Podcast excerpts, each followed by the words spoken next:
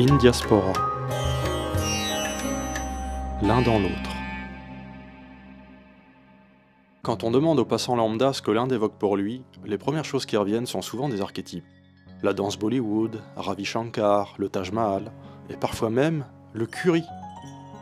Le mot curry vient du mot tamoul kari, qui signifie plat en sauce, et donc le curry est une anglicisation de ce mot. Mais en Inde, le curry n'existe pas, ni en tant que plat, ni en tant qu'épice.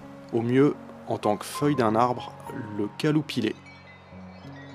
Pour parler de plats préparés avec plusieurs épices, on parle plutôt de masala, qui veut dire mélange en tamoul. Par exemple, pour parler d'un plat chaud, on dira garam masala, qui est également un mélange d'épices. En Inde, la cuisine tamoule est celle qui a le moins été influencée par la colonisation. Mais au fil du temps, plusieurs cuisines se sont mélangées aux plats indigènes, alors que certains plats étrangers ont été adaptés aux goûts locaux. Les plats sont très variés et changent en fonction des communautés. Ainsi, on parle des cuisines tamoules.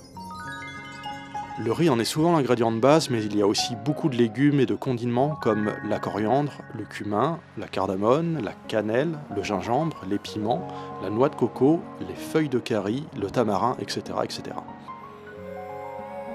Les Tamouls basent leur cuisine autour de six saveurs de base sucrée, aigre, salée, amère, piquante et astringente.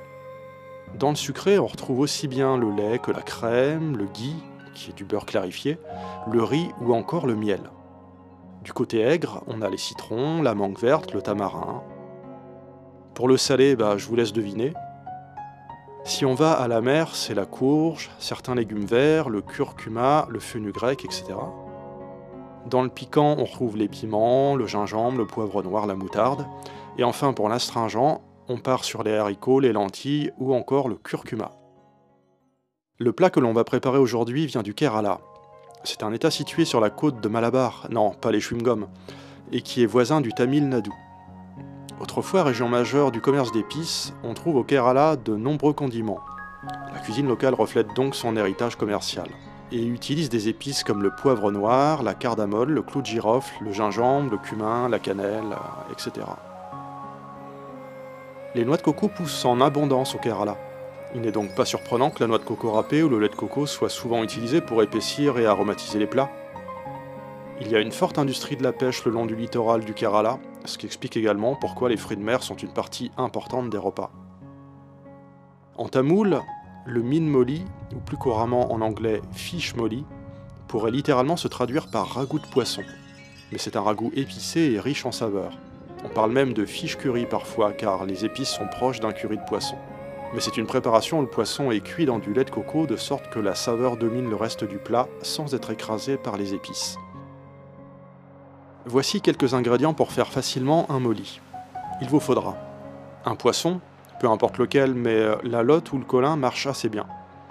Du lait de coco, du curcuma, du gingembre frais, un oignon et éventuellement quelques tomates.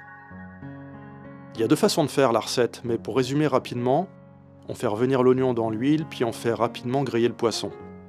Ensuite, on recouvre de lait de coco pour que le poisson continue à cuire tout doucement.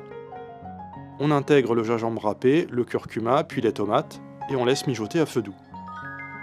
Une fois le poisson cuit, on sert le tout avec du riz, et on peut accompagner avec du chutney de mangue par exemple.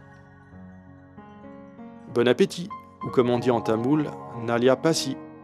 Enfin, c'est une traduction littérale, car il n'y a pas vraiment d'équivalent au bon appétit français. Quelques mots pour la cuisine. Le mot mangue vient du mot tamoul mangai. En tamoul, le feu grec se prononce vindai. Le proverbe tamoul du jour. Tengaikeu mandreu kan enaku oro kan. La noix de coco a trois yeux, je n'en ai qu'un.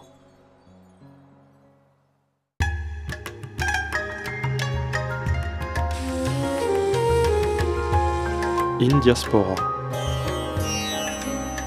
L'un dans l'autre.